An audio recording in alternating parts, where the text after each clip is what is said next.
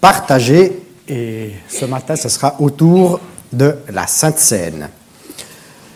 Quelle est la dernière chose ou le dernier moment que vous avez partagé? Le petit-déj. Le café euh, ce matin au bar. Moi aussi.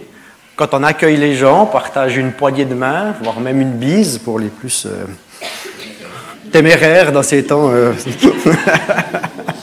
de novembre.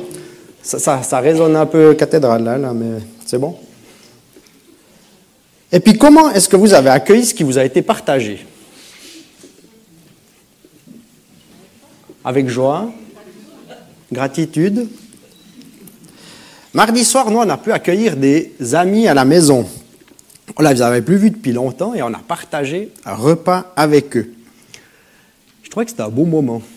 On prend des nouvelles, on constate que nos enfants respectifs grandissent, ils en avaient deux, on en a trois, donc on se rend compte que ça, change un peu, que tout à coup ils participent aux discussions des adultes pendant l'apéro, puis qu'ils prennent presque tout l'espace.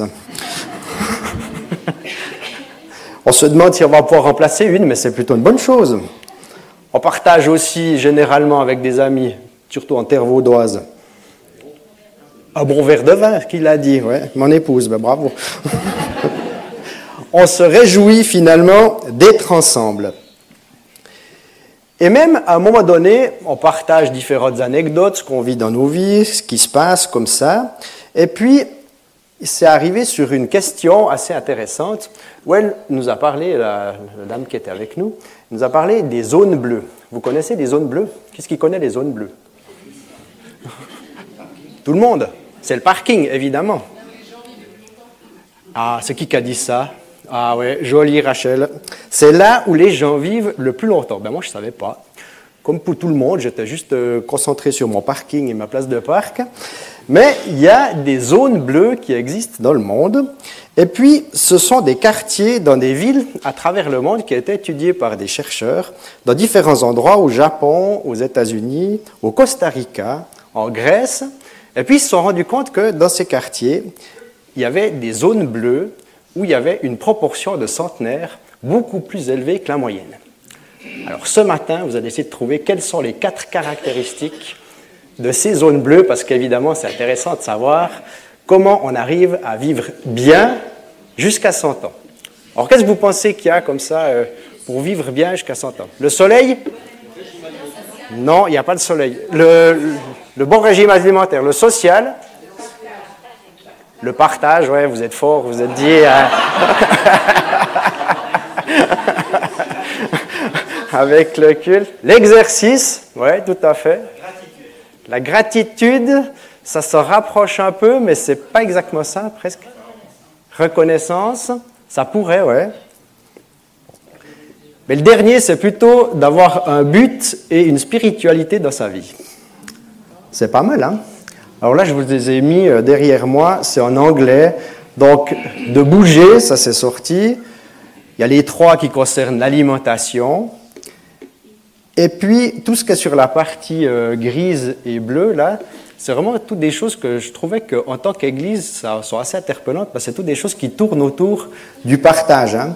C'est trouver la, bonne tribu ou la tribu juste, d'avoir un cercle avec nos proches que l'on aime, et puis de pouvoir entretenir ce cercle-là, et puis avoir des, relations, euh, je dirais, intenses dans ce cercle-là.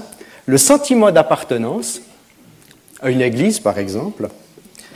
Et puis ensuite, d'avoir, c'est ce qui est tout en bas, des moments downshift, ça veut dire, euh, ben, vous le voyez un peu avec le picto, hein, où on peut euh, faire redescendre la pression, le stress, avoir des moments de recueillement où on accueille ben, pour nous qui sommes croyants, on accueille la présence de Dieu, la présence de l'Esprit Saint.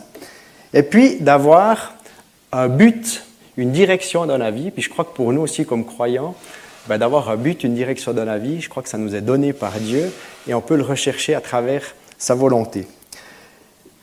Alors, euh, je trouve que c'est assez euh, intéressant, ces pictos pour nous en tant que croyants, pour nous en tant qu'Église aussi, et puis pour de voir que, à quel point le partage, c'est quelque chose qui nous fait vivre longtemps, alors c'est une bonne chose. Non, c'est pas ça qu'on veut dire ce matin, mais c'est intéressant de voir que ça a été étudié et que finalement, ce que nous propose la parole, l'être humain en a besoin. C'est un peu ça la conclusion à laquelle je suis arrivé. Ce n'est pas quelque chose qui nous a imposé puis qu'on se dit, bon ben voilà, ça nous a imposé puis on le fait. Mais Dieu nous connaît mieux que ce que nous, on nous connaît. Et ce qu'il nous propose dans sa parole, ce qu'il nous propose dans ses gestes, c'est, je crois, nous rejoindre profondément pour faire exprimer tout ce qu'on a en nous et puis faire exprimer ce qui est au fond de nous-mêmes. Parce qu'il nous connaît mieux que nous-mêmes. Alors, je trouve que c'est intéressant parce que dans un moment de partage comme j'ai vécu avec nos amis mardi soir, non seulement on passe des bons moments, mais en plus, ils me préparent mes anecdotes pour la prochaine prédication. Donc, on prépare, on propose et on partage beaucoup de choses. Et dans un moment de partage avec des amis, il y a deux phases un peu. On partage de notre côté ben, peut-être nos compétences ou nos incompétences culinaires, ça dépend des soirs. On partage notre capacité à faire la vaisselle une fois qu'ils sont partis, mais aussi on accueille ce qu'ils ont à nous dire, leur présence, leur chaleur et tout ça. Finalement, la vie, je trouve que c'est le partage, et il paraît que c'est un bon truc pour vivre jusqu'à 100 ans. Et des moments de partage de la parole, de la Bible, qui est notre référence, il y en a des centaines. On en trouve beaucoup, beaucoup, beaucoup. Et aujourd'hui, le moment de partage que l'on va euh, un peu plus euh, étudier, c'est une fête, un repas, un moment précieux que Jésus désire vivre avec ses disciples, ceux qui sont proches. On retrouve différents éléments des pictos là. Nous, on a la suite de cette histoire où Jésus partage ce repas de la Sainte Seine avec ses disciples. On sait ce qui va arriver. Les disciples, ils ne savent pas encore tout ce qui va arriver, cette mise à mort, ce procès, ces insultes que Jésus va avoir. Mais Jésus a besoin, même dans sa divinité, de vivre ce moment de partage avant tout ce qui va arriver. Et c'est très fort comme moment où Jésus lui-même, le Fils de Dieu, convoque ses proches, il les invite à sa table pour partager ce repas avec eux. Même lui, avec sa toute-puissance, il ne peut pas y aller sans l'appui des siens et sans cette force que va lui donner le groupe qui est autour de lui. Et je trouve ça hyper interpellant de se dire que même le Fils de Dieu, un des derniers gestes qu'il a fait, c'est de réunir tout le monde autour de lui pour partager quelque chose de lui, et puis que ceux qui sont autour de lui puissent accueillir quelque chose que lui leur donne. Il y a une intensité dans ces moments-là qui est absolument exceptionnelle. Et je nous invite ce matin à la retrouver parce que peut-être que vous êtes habitués, peut-être c'est la première fois que vous êtes là. On a ce repas que l'on prend quasiment tous les dimanches, puis ça peut devenir une habitude. Ça peut devenir un truc que l'on fait euh, sans trop y penser, parce qu'on se dit c'est la 258e fois que je le prends depuis euh, que je suis à l'église. Et puis, ça passe un peu comme une lettre à la poste. Je sais que ça concerne personne d'entre vous, mais je le, je le, dis quand même. Ça peut arriver que l'habitude nous mette dans des routines qui ne sont pas forcément significatives. Mais là, il y a une réelle intensité de partage, et ce que l'on refait en vivant ce repas-là, c'est vraiment à la suite de ce moment que Jésus a voulu vivre avec ses disciples. Alors si jamais ça, je vous ai, c'est sur Netflix. Euh, actuellement, les 100 ans de plénitude, c'est tous les trucs pour vivre pendant 100 ans. Voilà. Pendant le repas, Jésus prit du pain et après avoir prononcé une prière de bénédiction, il le partagea et il le donna à ses disciples. Il leur dit, prenez, ceci est mon corps. Il prit ensuite une coupe de vin, et après avoir remercié Dieu, il la leur donna, et ils en burent tous. Jésus leur dit, Ceci est mon sang, le sang de l'alliance de Dieu, qui est versé pour une multitude de gens. Je vous le déclare, c'est la vérité, je ne boirai plus du fruit de la vigne jusqu'au jour où je le boirai, nouveau, dans le règne de Dieu. Ils chantèrent ensuite les psaumes de la fête, puis ils s'en allèrent au mont des Oliviers. Jésus partage une part de lui-même avec ses disciples. Il dit que c'est une part de son corps, une part de son sang, pour l'ensemble de la communauté qui est là, les premiers chrétiens, ceux à la suite de qui nous sommes. il dit un simple mot, prenez.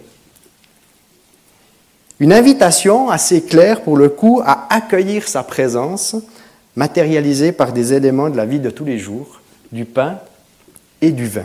Des éléments simples et que Jésus offre en partage. Il y a une deuxième phase, c'est l'accueil. Qu'est-ce que font les disciples? On ne le dit pas, mais on le suppose, qu'ils prennent ce pain. Les disciples prennent ce bout de pain, cette coupe que Jésus leur tend. Ils accueillent ce que Jésus désire leur partager. Et je crois qu'on est toujours dans ces gestes-là, que ce soit dans notre vie de tous les jours, que ce soit en communauté, que ce soit avec Dieu même, où il y a un geste de partage et de la part de celui qui le reçoit, un geste d'accueil de ce qui est partagé. Si on y réfléchit, il y en a des dizaines de situations dans la vie qui sont comme ça. Et là, il y a une certaine intensité de ce partage-là, où Jésus partage une part de lui-même pour la donner à ses disciples, en annonce de la vie qu'il va partager avec tous pour une multitude. Il partage sa vie. Or, ce matin, on ne nous invite pas d'aller si loin parce qu'on n'a pas besoin de refaire le même geste, mais vous imaginez jusqu'où Jésus va, il partage sa vie pour nous, et c'est ce que, nous souvenons tous les dimanches avec ce culte. Et pour nous aussi, ce partage reste présent vraiment dans ces éléments que l'on partage. Est-ce que je prends ce pain que Jésus me tend? Et si oui, c'est dans la foi en lui que je l'accueille. Foi qu'il est toujours vivant, ce Jésus, et qu'il vit en moi par son esprit. Et ce partage ne peut que se vivre de la liberté. Jésus invite à la table, Jésus offre, et ensuite, il y a une 100% de liberté pour la personne qui reçoit, d'accepter ou de dire non, ce n'est pas encore le moment, non, il faut que j'attende encore un peu, ou bien là, ce n'est pas idéal, ou alors de le prendre et alors de le prendre en pleine conscience de ce que signifie ce geste de partage. Et là, on tombe sur ce beau mot de communion, de savoir ce qui nous est commun. Jésus partage ce pain, il nous l'a dit dans ce, puis je l'aime beaucoup ce, verset-là, de l'alliance avec une multitude. Là, ils étaient que douze autour de la table, et il y a cette préscience, cette parole prophétique que ce pain il sera pour une multitude. Il y a quand même quelque chose de fascinant de se dire qu'en 2023, on fait partie de cette multitude et qu'on croit toujours, un peu comme des grands naïfs, à cette présence de Dieu à travers ce repas-là, puis qu'on est toujours invité à cette même table. Vous ne trouvez pas que c'est fascinant? Plus de 2000 ans plus tard, on a toujours ce même élan qui est parti d'un simple geste de partage autour d'une table où ils étaient que 12. Là, on essaye d'imaginer la scène, hein. c'est des reconstitutions évidemment, il n'y avait pas encore trop de photographes à l'époque, mais c'est vraiment parti de là, de tout petit groupe qui s'est développé jusqu'à nous par la force de l'Esprit Saint. Je trouve ça assez phénoménal de se dire qu'on a cette même table dans des autres contextes, dans des autres pays, avec des autres cultures, avec euh, plein de choses qui ont changé, et pourtant cette force du partage de vie et de l'accueil, elle est toujours aussi aussi forte. Tous les chrétiens se retrouvent autour de ce repas. Bon, on n'est pas tous tout à fait d'accord sur la manière de le prendre et tout ce que ça signifie. C'est un peu paradoxal parce que le repas, le repas qui devrait tous nous unir, c'est un moment de communion, mais on a réussi à se taper dessus pendant 2000 ans pour savoir quelle était la meilleure manière de le comprendre. Ce matin, on se dit qu'on est un peu tous d'accord sur la manière de comprendre. C'est que Jésus qui nous partage une part de lui et puis nous, on l'accueille. C'est ça qu'on va aller, dans cette direction qu'on va aller. Et puis que ça nous met vraiment, nous, ensemble, dans un commun. On partage cette foi commune en Dieu, même si on prend le pain individuellement, même si on a chacun notre relation, chacune notre relation avec Dieu, même si on a chacun et chacune nos sensibilités, chacun et chacune nos parcours de foi, on prend un même pain et un même vin surtout avant le Covid. Là, c'est un peu dispersé, mais ce n'est pas grave, l'attention est la même. Alors, on va dire ne pas passer à côté de ce repas, et puis même aujourd'hui d'aller un petit peu plus loin, avec deux questions que l'on vous propose. Dans un premier temps, on va prendre ce repas en silence, avec cette question-là, qu'est-ce que j'accueille de Jésus ce matin? Et puis là, ben, on peut... Euh, prendre ce picto un peu downshift comme ça, où on se pose, on essaye de faire silence, puis qu'est-ce que j'accueille de Dieu ce matin dans ma vie? On se donne un espace, tous ensemble, en groupe, de disponibilité pour euh, recevoir quelque chose ou pas, on verra. Mais on se donne au moins l'espace, cette disponibilité de le recevoir, et on va le faire à travers ce repas. Une question simple, qu'est-ce que j'accueille? Reste simplement, on ouvre nos antennes et puis on écoute. On essaye de faire taire toutes nos pensées, le repas qui est peut-être déjà en train de se préparer, ce qui va se passer après, la réunion d'église à présider pour Gianfranco, enfin, tout ce qui peut nous habiter, on essaye de le faire tomber pour se mettre à l'écoute de Dieu. Et dans un deuxième temps, on va vous distribuer des petites cartes.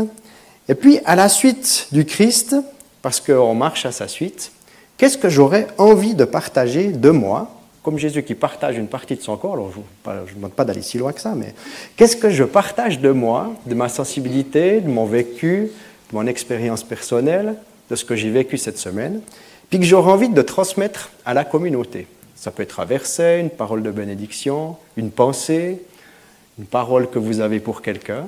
Laissons-nous inspirer par ce que Jésus veut nous donner.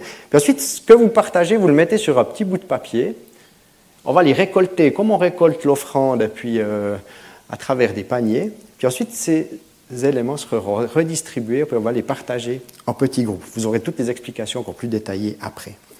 Mais qu'on puisse avoir ce mouvement-là ce matin.